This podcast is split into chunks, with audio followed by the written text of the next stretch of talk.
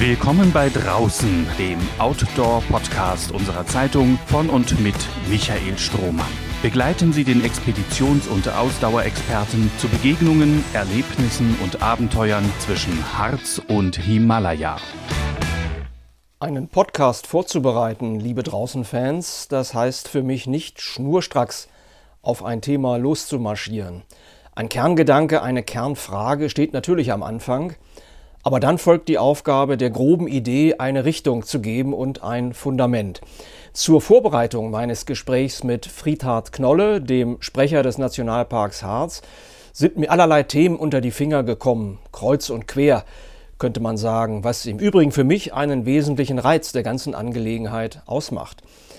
Der Weg vom Hundertsten zum Tausendsten muss nur rechtzeitig zurück zum Startpunkt führen was vor allem Disziplin erfordert und Orientierungssinn, wie draußen halt. Mit Friedhard Knolle habe ich mich in der vergangenen Podcast-Folge und auch in der aktuellen Episode über Wohl und Wehe des Harzes unterhalten. Heute wird es um den Tourismus und die Touristen im Harz gehen. Drei Beispiele, worüber man so stolpern kann in der Vorbereitung. Drei Namen und Begriffe. Klassische Quadratmeile der Geologie, Hermann Löhns und Lost Places.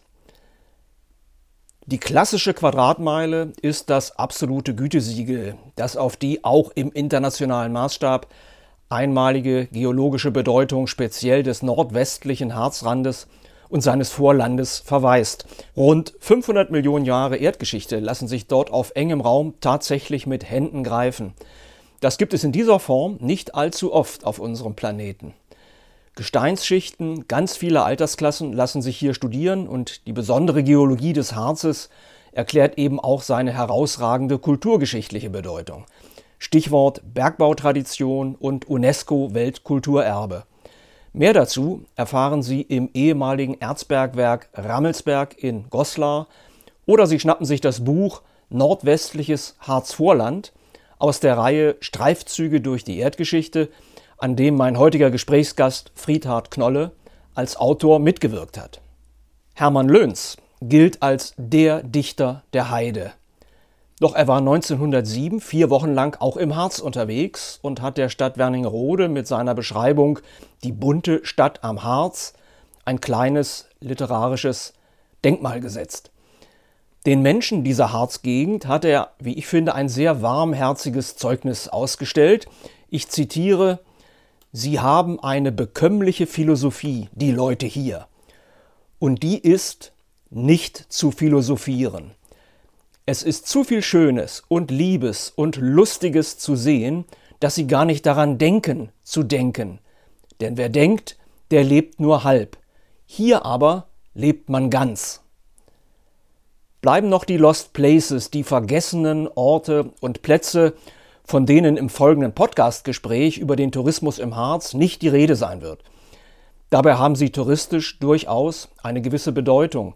In Regionen, die unter Abwanderung zu leiden haben, wie das auch in vielen Ecken des Harzes seit Jahrzehnten der Fall ist, bleiben allerlei leerstehende Gebäude zurück. Das können alte Fabriken sein oder aufgelassene Hotelkomplexe. Hat sich hinter eingeschmissenen Fensterscheiben und eingetretenen Türen eine morbide Patina breit gemacht, rücken Lost Places Fans an und schießen ihre Fotos, die manchmal aussehen wie moderne Illustrationen zu den Märchen der Gebrüder Grimm. Im Internet werden diese Orte genau beschrieben, ich kann mir die Angaben also sparen. Worin die Faszination dieser Verfallsbetrachtung und Darstellung besteht und ob die dort eingefrorene Zeit, psychische Verschnaufpausen, und klosterhaftes Aus der Welt sein in rastlos dahinpreschenden Zeiten ermöglicht, ist eine eigene Podcast-Folge wert. Der Harz allerdings bietet reichlich Stoff für die Beschäftigung mit dem Verlassenen und ist hierin vielleicht sogar auch, um den Bogen zum Anfang zu schlagen, ein Studienobjekt mit klassischen Qualitäten. Liebe Zuhörerinnen und Zuhörer, im zweiten Teil meines Gesprächs mit Dr. Friedhard Knolle, dem Sprecher des Nationalparks Harz, geht es um den Tourismus im Harz, in diesem absolut beliebten Mittelgebirge, äh, mit dem Brocken als Hausberg, wenn man so will, der Braunschweiger, auch wenn er nicht in Niedersachsen liegt, sondern in Sachsen-Anhalt. Ähm, die Touristen, wie verhalten sie sich im Harz? Welche Probleme lösen sie aus oder bringen mit sich durch ihr Verhalten? Können Sie uns da mal so eine Einschätzung geben? Wie gut sind die Touristen für den Harz? Vielen Dank für die Einladung und ich kann gleich mit dem Brocken beginnen. Der Brocken ist weder Wessi noch Ossi. Heinrich Heine hat mal gesagt, der Brocken ist ein Deutscher. Er war ja nun wirklich kein Nationalist, Heinrich Heine, aber der Spruch ist wirklich gut. Und so wird er auch empfunden. Jeder möchte natürlich auf den Brocken, so wie jeder mal nach Helgoland möchte oder auf die Zugspitze. Und das sind dann diese touristischen Hotspots oder Rummelgebiete oder hm, wie immer man das bezeichnen möchte. Und da ballt sich der Tourismus so stark, natürlich aber auch in gewisser Weise die Wertschöpfung. Und wir Harzer wollen die Wertschöpfung. Wir leben vom Tourismus und wir wollen den nicht verteufeln, auch den Nationalpark nicht. Wir sind immer angetreten für einen nachhaltigen Tourismus. Und wir wollten immer offen sein für Tourismus und das sind wir auch. Aber wir erleben an diesem Brennpunkt natürlich auch negative Dinge. Und auch hier gehe ich wieder so ein bisschen zurück in die Geschichte.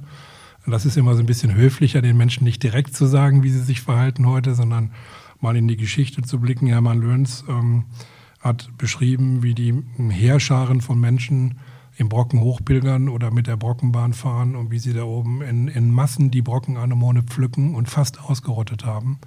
Und wenn man dann zurückgeht, dann sieht man den Müll der Menschen rechts und links liegen. Das sind wunderbare poetische Worte, äh, in diesem Fall von Hermann Löhns. Mm, das sind ähm, natürlich die negativen Folgen des äh, Tourismus. Die positiven sind, dass die Menschen den Harz lieben. Und wir tun das genauso. Wir Nationalparkmitarbeiter kommen fast alle aus dem Harz. Die meisten sind sogar hier geboren in dieser Region. Und wir arbeiten für den Harz, aber ja nicht nur für die Tiere und die Pflanzen und die natürliche Dynamik, sondern auch für die Menschen, die uns besuchen. Und ein schönes, positives, konstruktives, meinetwegen auch schwieriges Gespräch über den Waldwandel oder die Waldkrise, das lässt jeden Ranger auch abends zufrieden nach Hause gehen und mich genauso übrigens. Mm, aber wir haben dann auch wenige Prozent unvernünftige Menschen, auf die spielen sie gerade an. Oder auf die spielt jeder an, weil wir mit denen natürlich auch zu tun haben. Und ich sage mal, dieses 1% unvernünftige Menschen, wir haben im Bergbau früher immer gesagt, die versauen das Gedinge. Ne? Also das ist so wie eine wunderbare Suppe, die gut schmeckt, aber wenn sie etwas Salz, zu viel Salz hineintun, dann schmeckt die ganze Suppe nicht mehr. So, und das ist äh, das Müllproblem. Und wir kriegen so viele E-Mails von Menschen, die sagen, ihr habt so einen wunderschönen Nationalpark. Und auch das mit dem Wald habe ich jetzt verstanden. Und ich finde das toll, wie die jungen Bäume schon wieder kommen und die Waldkrise ja eigentlich ähm, im Nationalpark teilweise überwunden ist. Aber alles lag voll Müll. Und ähm, gerade jetzt, wo der Schnee schmilzt, ähm, da kommen ja Berge von Müll raus. Und wenn wir nicht ständig mit Ehrenamtlichen, mit unseren Rangern, mit blauen Müllsäcken hinterherlaufen, und wir sind eigentlich nicht die Müllmänner der Region, ähm, dafür sind wir nicht angetreten, dafür haben wir auch keine Ranger. Nicht? Wir wollen einfach den Menschen die Natur erläutern, erklären, wollen sie mitnehmen mm, mit dem, was sie zufrieden nach Hause fahren und ähm, sagen, ich habe was gelernt, ich habe mich wohlgefühlt, ich habe da ein bisschen Geld gelassen, vielleicht sogar idealerweise übernachtet. Der wirklich nachhaltige Tourist ist ja der, der übernachtet. Na, es gibt diesen Shovi-Spruch, das heute kann man den so gut gar nicht mehr sagen, aber ich bin noch groß geworden mit dem Satz ähm, von früheren Touristikern, übrigens dem Chef des Harzer Tourismusverbandes, wo wir auch Mitglied sind als Nationalpark. Der hat immer gesagt, äh, das Geld wird in den Betten gemacht. Und das war gar kein anzüglicher Spruch, das kann man heute nicht mehr sagen. Aber es ist so, wer übernachtet, der hat, hinterlässt die höchste Wertschöpfung. Und die Harzer, die vom Tourismus leben, die brauchen die Übernachtungsgäste. Weil wenn sie übernachten, dann bezahlen sie ordentlich was, dann frühstücken sie da auch. Ne? Und das ist die Wertschöpfung. Also zu den, äh, zu den touristischen Investitionsprojekten, die es in den vergangenen Jahren im Harz gegeben hat, kommen wir gleich kommen noch. Wir noch ne? Äh, ja. Mich würde jetzt noch interessieren, dieses Fehlverhalten, was Sie beschrieben haben von Besuchern des Nationalparks, hat das über die Jahre zugenommen? Wird das immer schlimmer? Ist das eine Konstante? Ich will mal zunächst positiv sagen, die meisten Menschen verhalten sich vernünftig. Und die Reise beginnt ja im Kopf bereits hier in Braunschweig oder in Hamburg oder in Berlin wenn ich ins Internet gucke oder lese und bereite mich geistig auf mein Ziel vor. Und wenn ich wandern will, nehme ich einen Rucksack mit. Und ich, habe das früher noch so gelernt, der ordentliche Wanderer nimmt nicht nur seinen eigenen Müll im Rucksack wieder mit nach Hause, sondern immer noch ein bisschen mehr. Also eine Bierflasche, die da rumliegt, die mich ärgert oder so, packe ich einfach mit ein. Und wenn jeder das machen würde, oder jede, dann hätten wir einen sauberen Harz. So, wir haben jetzt aber, und das ist Ihre Frage, leider in den letzten, speziell Corona-Jahren, eine Zunahme dieses, dieser Vermüllung. Und das sind die, so beschreiben es ja auch seriöse Tourismusforscher, das sind diese Mallorca-Effekte. Das sind die Menschen, die zum, das sagen die auch dann. Die sagen, ich war noch nie im Nationalpark, ist ja, ist ja geil hier bei euch so, ne? Und wo kann man denn hier baden? Und ähm, ja, Mülltonnen sehe ich hier nicht, also gibt ja Ranger, weg damit. Das hat massiv zugenommen. Und zwar in der ganzen Bundesrepublik hat das zugenommen. Alle Schutzgebiete hm, jammern darüber. Hm. Wir sind positiv, wir sind im öffentlichen Dienst, wir sind für die Menschen da, wir leben von den Steuergeldern der Menschen. Das heißt, wir möchten auch optimistisch bleiben nach dem Motto, wir werden denen das vielleicht noch beibringen. Aber die Lawine dieser Menschen mit einem gewissen Fehlverhalten, auch Hunde freilaufen zu lassen, solche Dinge, die hat in den letzten Jahren massiv zugenommen, leider. Also das macht oft keinen Spaß. Also sagen auch die Gäste selber. Ja, dann steht da ja ein regelrechter Bildungsauftrag im Raum. Ja, also den wir, wir müssen, ja ohnehin haben. Ne? Ja, und wir müssen den Menschen, also es geht nicht nur darum zu reisen, sondern es geht eben auch darum, respektvoll zu reisen. Wir haben im Moment auch wieder die Diskussion mitten in der Corona-Pandemie, wohin dürfen die Menschen reisen? Und da fällt nun tatsächlich auch wieder dieses Stichwort Mallorca, das ist im Moment so äh, stellvertretend für eine ganze Menge anderer Dinge, äh, beschreibt aber eben vielleicht auch tatsächlich ein damit ja, verbundenes Verhalten von Reisenden, ohne jetzt natürlich äh, in Bausch und Bogen äh, irgendwelche Reisegruppen ähm, schlecht machen zu wollen. Aber es gibt da offensichtlich ein Defizit, da habe ich Sie richtig verstanden. Äh, ich gehe mal ganz positiv, noch positiver ran. Ich sage, der Deutschlandtourismus kommt wieder. Und das haben wir durchaus uns ja alle gewünscht. Es ist ja auch nicht unbedingt nachhaltig, mit dem Düsenjet als noch so nachhaltig denkender Mensch mal eben nach Nepal zu jetten da 14 Tage zu klettern und dann wieder zurückzukommen und zu sagen, ich habe mich da total nachhaltig verhalten. Sondern wir müssen die Gesamtökobilanz äh, betrachten des ähm, Tourismus. Und der ideale Tourist ist natürlich vielleicht derjenige, der mit dem Bus oder mit der Bahn bis Bad Harzburg äh, anreist oder bis nach Torfhaus, dann da wandert und der die Fahrpläne kennt, Fahrziel Natur. Es gibt da viele Webseiten, wer sich auskennt, der kennt die alle und ist dann auch abends pünktlich wieder, ich sag mal jetzt in Braunschweig, weil wir hier sitzen. Und das ist gut zu machen. Und äh, das ist das, was wir uns natürlich wünschen. Das Gegenteil ist leider der Fall. Die Parkplätze sind zugeparkt mit hochvolumigen äh, PKWs.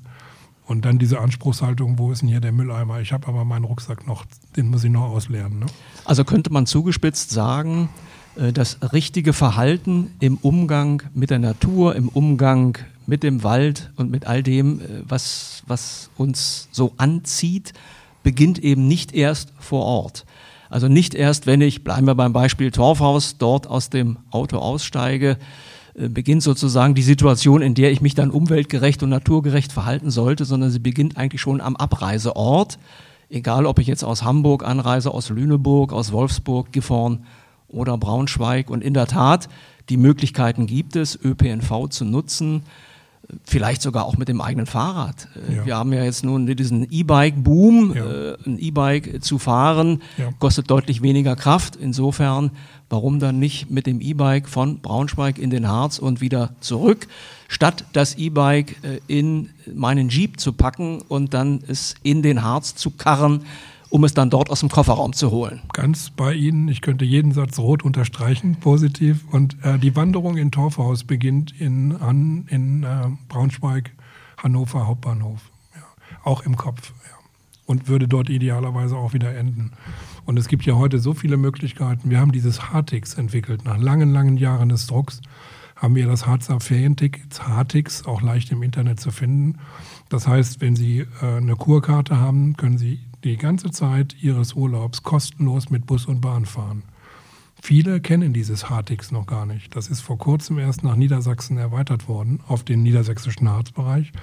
Ist eine gute Idee übrigens, die aus dem Schwarzwald stammt. Ne? Und ich bezahle mein Hotel, ich bezahle mein äh, Kurticket und dann zeige ich das dem Busfahrer und ich kann ein- und aussteigen, wo ich möchte. Das wird trotz der Corona-Krise, die ja nun den ÖPNV schwer gebeutelt hat, wird dieses Hartig, sagen mir alle Experten, gut angenommen. Und wir beobachten das auch im Nationalpark. Es gibt ja einige Buslinien, die sehr beliebt sind.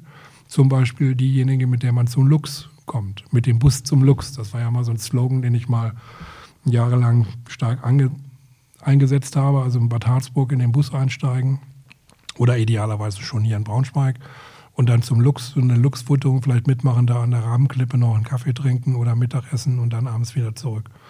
Das ist der nachhaltige Urlaub, äh, den wir wollen. Aber wie gesagt, uns sind diejenigen, die sich nicht korrekt verhalten, genauso willkommen. Wir wollen da nicht selektieren. Das wäre auch unfair. Das ist auch nicht unser gesetzlicher Auftrag. Aber wir haben diesen Bildungsauftrag, den Sie gerade genannt haben. Und der ist manchmal schwierig. Aber mein Gott, jeder Lehrer, jede Lehrerin hat den auch. Kann sich die Schüler auch nicht aussuchen. Und vielleicht ist es gerade gut, mit den schwierigen Schülern Unterricht zu machen, weil die anderen haben vielleicht manches schon verstanden. Jetzt gibt es noch ein besonders beliebtes Verkehrsmittel im Harz, das ist die Brockenbahn. Oh ja. Wie ist das aus Sicht des Nationalparks äh, zu bewerten, wenn wir jetzt mal schauen auf die ökologische Bilanz äh, einer, einer solchen Dampflokomotive, die da mehrfach täglich äh, Hunderte oder gar Tausende von Menschen auf den Brocken bringt? Sie sprachen das eingangs an. Für den Tourismus ist es natürlich ganz wichtig, auch solche Attraktionen zu haben, um eben Menschen in den Harz zu locken, damit das Ganze auch unterm Strich äh, nicht für die Tourismusbranche sich auch überhaupt rechnen kann. Da dürfte die Brockenbahn ein ziemlich wichtiger Faktor sein. Ähm, aber es ist vermutlich auch zwiespältig zu betrachten, denn äh, das ist kein Verkehrsmittel, das besonders äh, ökologisch unterwegs ist. Im Gegenteil, das ist eine Technik, äh, schon Ruß. aus dem 19. Jahrhundert im Grunde mit viel Ruß äh, verbunden. Jeder, der mit Qualm, ja mit Qualm, mit Brandgefahr sogar. auch mit Brandgefahr und jeder, ja. der mal gewandert ist und die Brockenbahn hat ihn äh, überholt und man steht dann für einige Minuten auch in diesen Abgasen, weiß, wovon ich rede. Äh, wie ist das zu bewerten? Also äh Sie haben es beschrieben, ich brauche überhaupt nichts mehr erzählen. und die Bilanz ist, auch hier muss man ganz seriös und, und abgewogen vorgehen. Also wir haben ungefähr 650.000 Menschen pro Jahr auf dem Brocken. Diese ganzen Zahlen, die so rumgeistern mit Millionen pro Jahr, sind alle Nonsens. Wir haben das sehr gut nachgerechnet. Es gibt ein paar Forschungsprojekte. Wir wissen heute ungefähr 600.000 Menschen pro Jahr auf dem Brocken. Ein bisschen mehr. Und davon kommen die Hälfte mit der Bahn. Um die Zahlen mal konkret zu machen, die Sie gerade sagten. Das ist ein erheblicher Wirtschaftsfaktor, obwohl die Bahn per se ein Zuschussgeschäft ist. Ja. Die gesamte mh, hm, Harzer Schmalspurbahn, so heißt sie ja korrekt, nicht nur Brockenbahn. Brockenbahn ist ja nur das eine Stück. Sie nennt sich Harzer Schmalspurbahnen, übrigens Plural GmbH ähm, ist ein Zuschussgeschäft, wird von den Ländern Sachsen-Anhalt und Thüringen finanziert. Aber hm, genauso könnte man ähm, böswillig sagen, der Nationalpark ist ja auch ein Zuschussgeschäft. Äh, wir leben ja auch von Mitteln der Landesregierungen. Ähm, das ist aber ein wertvoller Beitrag für den Tourismus und das ist die Brockenbahn auch. Und die Leute lieben sie.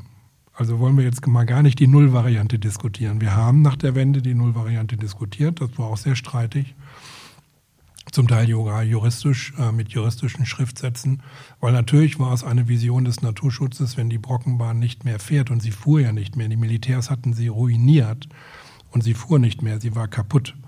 Ähm, muss man sie mit Millionen neu aufbauen. Man hat die Entscheidung getroffen und sie ist nun mal da, also nehmen wir sie mal so hin. Natürlich wäre es ideal, sie würde vielleicht mit Dieselloks fahren oder mit anderen Elektrobetriebenen zum Beispiel. Das wäre so eine Vision. Wir hatten schon öfter internationale Delegationen und da waren fantastische Vorschläge, wie man mit Hightech diese Brockenbahn in die Zukunft führen könnte.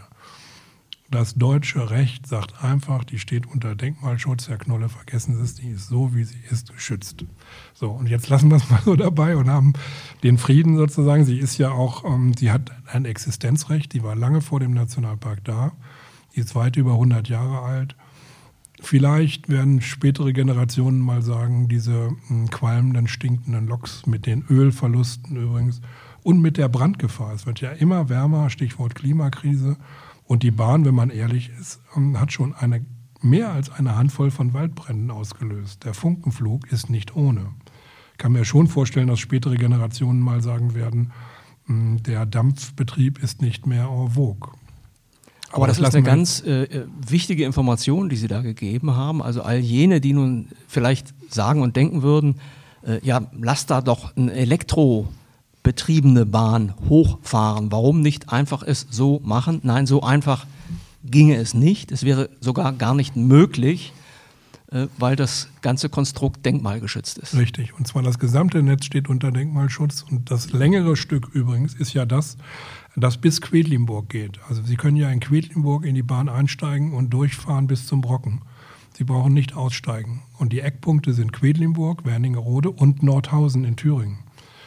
Und ähm, die Brockenbahn, die wir alle kennen, die ist ja nur das allerkleinste Stück. Ist übrigens das einzige profitable Stück. Alle anderen sind brutale Zuschussgeschäfte und unterm Strich ist das Ganze ein Minusgeschäft.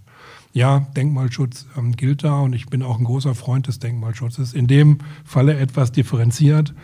Ähm, wenn man wirklich ehrlich bilanziert, die Bahn hat früher immer, hm, ich sag's mal höflich, sich sehr gescheut, über diese Dinge zu reden. Aber wir haben schon so viele Waldbrände durch den Funkenflug der Bahn. Die Bahn sagt dann immer gerne, Herr Knolle, das war die Zigarette. Sie sehen doch, der Gast schmeißt die Zigarette weg. Nein, das war nicht die Zigarette.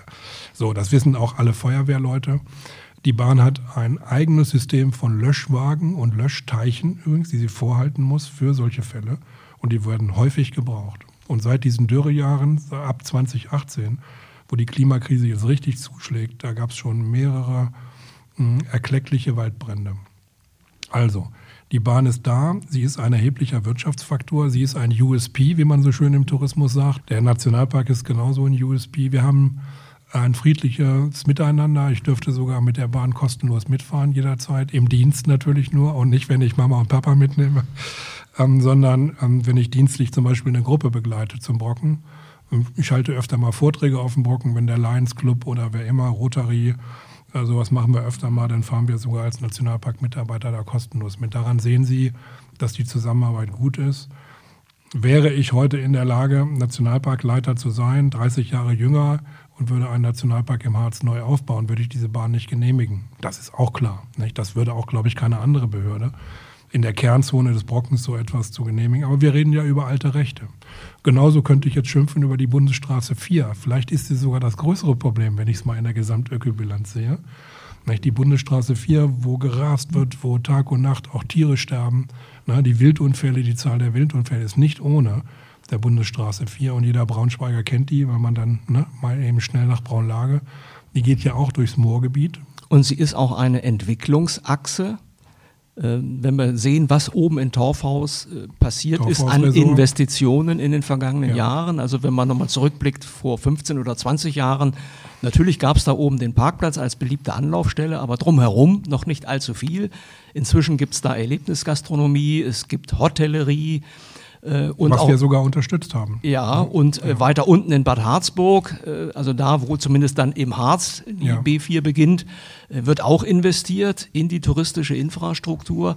Äh, wie begründet sich das? Also wie, was ist, was steckt dahinter? Ist da jetzt eine äh, muss ja eine Erwartungshaltung sein, eine ökonomische, dass es sich lohnt, all das zu, zu tun, zu investieren, weil die Menschen offensichtlich den Harz mögen, es zieht sie dorthin.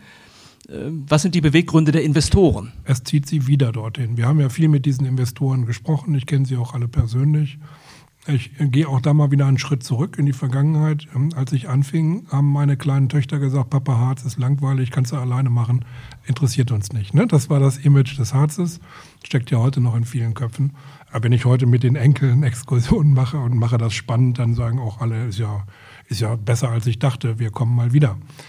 Aber damals war das so, der Harz war out und wir haben Torfhaus übernommen in einem schrecklichen Zustand. Der Nationalpark ist nicht für Torfhaus zuständig, weil dieses eine Enklave im Nationalpark ist und das gehört zur Gemeinde Altenau und die wiederum zu Klausthal. Trotzdem sagt jeder, Herr Knolle, das ist doch euer Torfhaus. Und natürlich wurden wir damit identifiziert. Und ich sage es mal ganz offen und ungeschützt, die alten äh, Baracken sind auch alle abgerissen. Das war die schlechteste Visitenkarte, die der Harz überhaupt je haben konnte. So hat es mein früherer Chef Dr. Barth formuliert. Da wurde er geprügelt von der Kommunalpolitik, aber es war die Wahrheit. Und ich habe die auch unterstützt als Sprecher. Und heute ist dort etwas, übrigens auf unsere Vermittlung. Mein früherer Chef hat äh, den Investor Lüder aus Hildesheim dort gesucht und gefunden und auch für Torfhaus überzeugt. Und wenn ich mal aus dem Nähkästchen plaudere, dann ist das das, wie Investoren, die kommen immer so und wir bauen dann so schickimicki, Plastik, Metall und so modern. So. Und wir haben gesagt, stopp, das möchten wir schon mal etwas anders haben. Gucken Sie mal in die seriösen Nationalparke, was weiß ich, in Südafrika zum Beispiel oder ähm, Krüger Nationalpark, den jeder kennt oder so. Gucken Sie sich mal die Lodges an, mit welchem Stil die Afrikaner mitten in Nationalparken diese Unterkünfte bauen. Eine Top-Dusche, fünf Sterne meinetwegen, aber im Stil gebaut, wie die Einheimischen ihre Dörfer gebaut haben, wirklich naturnah. Und der Investor, Herr Lüder, das darf ich so sagen, habe ich mit ihm abgestimmt, hat sich überzeugen lassen, hat gesagt, jo, ich fliege da mal hin im Urlaub. Der Mann hatte das Geld, also ist er mal eben nach Südafrika mit der Familie, kam zurück, war wirklich überzeugt, da muss ich den Mann sehr loben und hat gesagt, klasse, hat mich überzeugt. Tolle Natur, dazu muss auch eine tolle Architektur passen. Da kann nicht das Standard-Krankenhaus Schema F aus Hildesheim.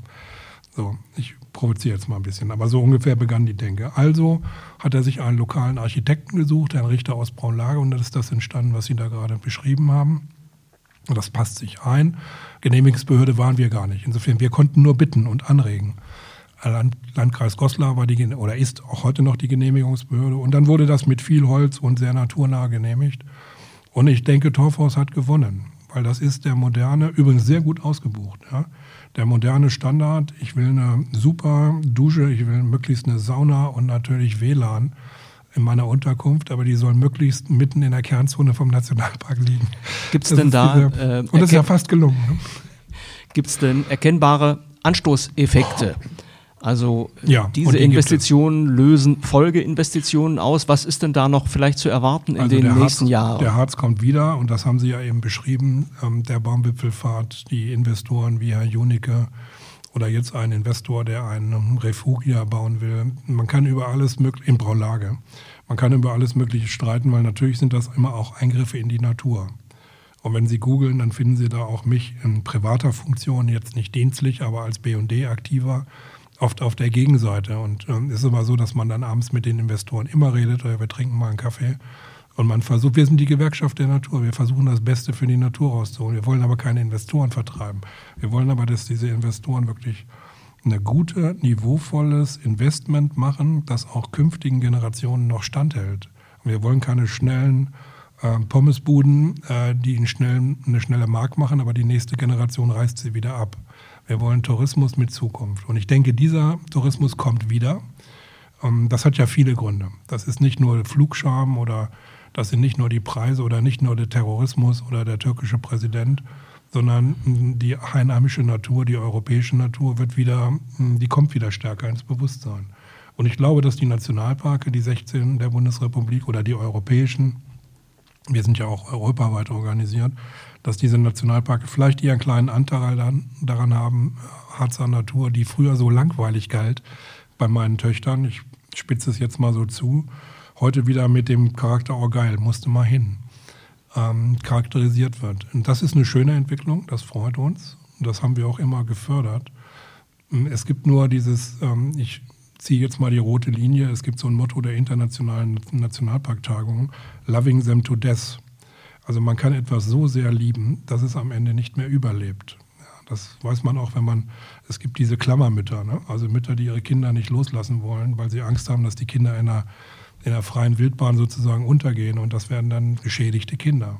So, und man kann Natur auch so zu Tode lieben, dass sie am Ende nicht mehr liebenswert ist. Ne? Mit Vermüllung, mit Trittschäden, mit, mit was weiß ich, Skitourismus mitten über die Moore. Wir wissen alle, was ich meine. Äh, so dass es am Ende nicht mehr attraktiv ist und dann trampelt die Touristenhorde, ich drücke es jetzt mal, das sind alles Zitate von Forschern, dann trampelt die Horde weiter zum nächsten Ziel und ruiniert das. Und in diesem Todeskreis des Tourismus, den, auch ein Fachbegriff, den wollen wir durchbrechen. Und das ist eben der berühmte nachhaltige Tourismus und genau nur der wird vom Nationalpark gefördert. Also wir würden nie ein Hotel unterstützen äh, in der Nationalparkfläche, aber in den unmittelbar benachbarten Flächen wie Torfhaus, wo die auch hingehören, die Hotels, da sind wir durchaus die konstruktiven Begleiter, mhm. wenn es dann passt. man kann viel machen. Mit Licht zum Beispiel, Sie können mit Licht ganz viel Schaden machen. Mit, mit, mit Megastrahlern, die sehen Sie ja nachts bis zum Brocken. Es gibt insektenfreundliche Beleuchtung, es gibt Dimmer. Also heute bietet ja fast jeder die Technik an, die auch naturfreundlich eingesetzt werden kann. Man muss es nur wollen. Aber wir wollen nicht nur im Kopf der Gäste Nachdenklichkeit äh, hervorrufen, sondern auch im Kopf von Investoren. Das sind manchmal Nachtsitzungen bis morgens um eins, aber wir haben schon einiges erreicht. Also die gibt es nicht nur in Berlin, diese Nachtsitzungen.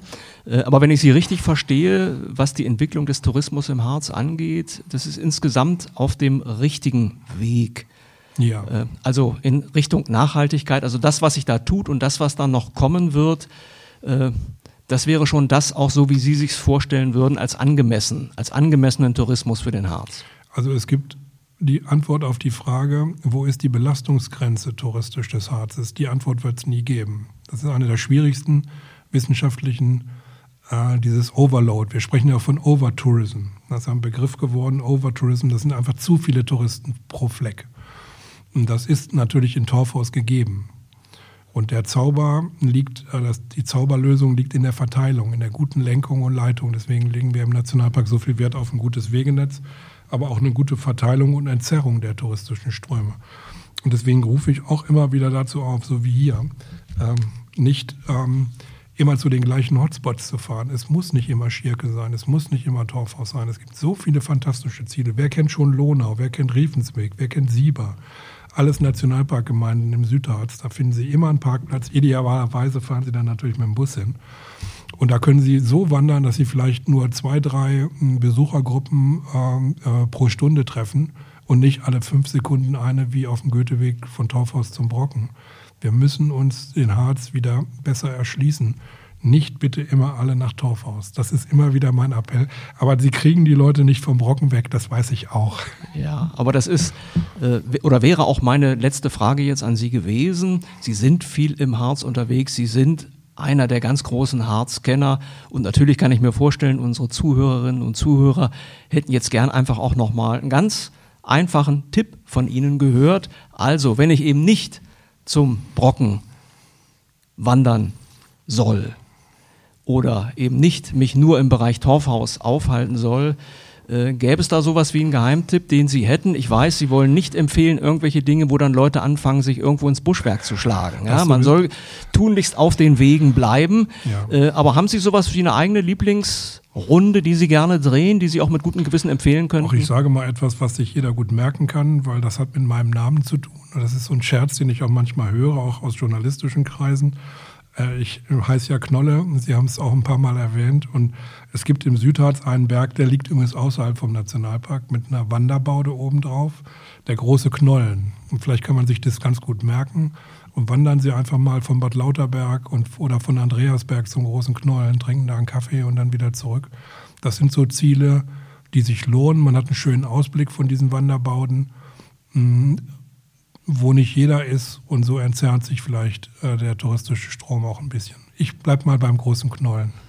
Ja, äh, Dr. Knolle, ich danke Ihnen ganz, ganz herzlich für das zweiteilige Gespräch, das ich mit Ihnen führen durfte. Ich hoffe, dass die Zuhörerinnen und Zuhörer von draußen äh, jetzt einen guten einen guten Gesamteindruck gewinnen konnten von der Situation im Harz. Einmal was das Naturräumliche angeht, und zum anderen, was die Tourismusentwicklung und auch die Auswirkungen und Folgen des Tourismus im Harz angeht. Ganz, ganz herzlichen Dank für die vielen, vielen Informationen und ich würde vorschlagen, wir treffen uns vielleicht irgendwann mal auf dem großen Knollen. Was halten Sie davon? Ich bin spontan dabei und ich sage nicht Tschüss und danke für das Gespräch, sondern wir sagen im Harz Glück auf. Glück Sinne, auf Glück und auf. wir sehen uns auf dem großen Knollen. Vielen, vielen Dank. Ich bin dabei.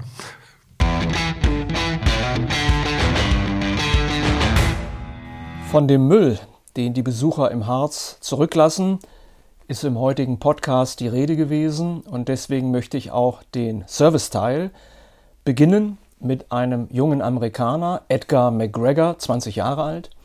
Der hat im Mai 2019 mit einer bemerkenswerten Aktion begonnen. Er hat sich den Eaton Canyon im südlichen Kalifornien vorgenommen und äh, beschloss damals, diesen Canyon, diese Schlucht komplett zu befreien von den Hinterlassenschaften der Menschen, die dort wandern oder Mountainbiken.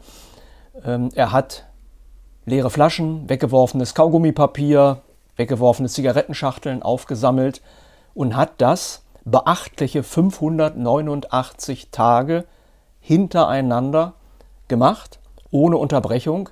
Selbst an den Tagen, an denen er beruflich stark gefordert war, hat er es dann trotzdem immer noch versucht einzurichten, ein paar Minuten äh, in diese Schlucht zu fahren, um dann dort seine Arbeit fortzusetzen. Und nach diesen 589 Tagen, das war am 5. März dieses Jahres, konnte er dann stolz verkünden, diese Schlucht ist komplett befreit von jeglichem Müll. Äh, seitdem hat er schon wieder weitere 30, 40 Tage dort verbracht, um Nachkontrollen zu machen, um sicherzugehen, dass nicht gleich schon wieder Leute dort irgendetwas in die Büsche schmeißen. Und er will also auch weiterhin ein Auge haben auf diese Schlucht, hat sich aber auch vorgenommen, nun andere Gebiete sich noch vorzunehmen, die er auch säubern möchte. Und da Friedhard Knolle im heutigen Podcast auch diesen Hinweis gegeben hat, dass eben auch Besucher des Harzes durchaus sich äh, bücken könnten, um mal Müll aufzusammeln, der links und rechts des Weges sich angesammelt hat, dachte ich mir, das ist eigentlich ein ganz gutes Beispiel mal aus einem anderen Teil der Welt, wie ernst man das nehmen kann, die Natur sauber zu halten und wie engagiert man das angehen kann. Und vielleicht sollten wir uns durch diesen jungen Mann, Edgar McGregor, auch ein bisschen inspirieren lassen. Zum Abschluss der heutigen Episode geht der Blick nach Osten in Richtung Himalaya. Von dort gibt es Bemerkenswertes zu berichten, denn Mitte April haben es sechs Frauen aus Nepal geschafft, als erste Frauen ihres Landes auf dem Gipfel der 8091 Meter hohen Annapurna zu stehen, dem zehnthöchsten Berg der Erde. Zwei von ihnen schafften das ohne künstlichen Sauerstoff zu benutzen. Dieses Ereignis gilt als Meilenstein für die Entwicklung des Frauenbergsteigens in Nepal, dem Land der berühmten Sherpas, die als Helfer und Führer immer noch unerlässlich sind für die meisten Bergexpeditionen im zentralen Himalaya. Kurzer Rückgriff. Die ersten Frauen, die auf der Annapurna gestanden haben, waren im Oktober 1978 die Tschechin Vera Komarkova und die US-Amerikanerin Irene Miller. Mehr als 40 Jahre hat es also gebraucht, bis Frauen aus dem Land, in dem die Annapurna liegt, den Gipfel erreicht haben, was vor allem mit schlechteren sozialen, gesellschaftlichen und wirtschaftlichen Voraussetzungen zu erklären ist und sicher nicht mit geringerer Befähigung. Um das Bild zu vervollständigen, erst bestiegen wurde die Annapurna im Juni 1950 von den Franzosen Maurice Herzog und Louis Lachenal. Sie waren damit gleichzeitig die ersten Menschen überhaupt, die auf einem Achttausender gestanden haben. Wer sich ein Bild machen möchte von den unglaublichen Strapazen und Gefahren dieser Erstbesteigung, dem sei das Buch Annapurna von Maurice Herzog empfohlen. Eines der erfolgreichsten Bücher über das Bergsteigen. Es hat eine Millionenauflage erreicht und ist in deutscher Übersetzung erhältlich. Wie so häufig in der Geschichte des Bergsteigens gab es im Nachgang zu dem heroischen Drama an der Annapurna unterschiedliche Schilderungen der beteiligten Akteure. Louis Lachenal hat später seine Version der Geschehnisse zu Papier gebracht, die sich in zentralen Punkten von dem unterschied, was Maurice Herzog seinem Publikum mitgeteilt hatte. Für eine ausgewogene Darstellung der Expedition und der unterschiedlichen Charaktere empfehle ich das Buch True Summit von David Roberts, das meines Wissens allerdings im Original gelesen werden müsste, in Ermangelung einer deutschen Übersetzung. Ja, das soll es gewesen sein für heute. Alles Gute und eindrucksvolle Draußenerlebnisse. Bis zum nächsten Mal. Mehr Podcasts unserer Redaktion finden Sie unter braunschweiger-zeitung.de slash podcast.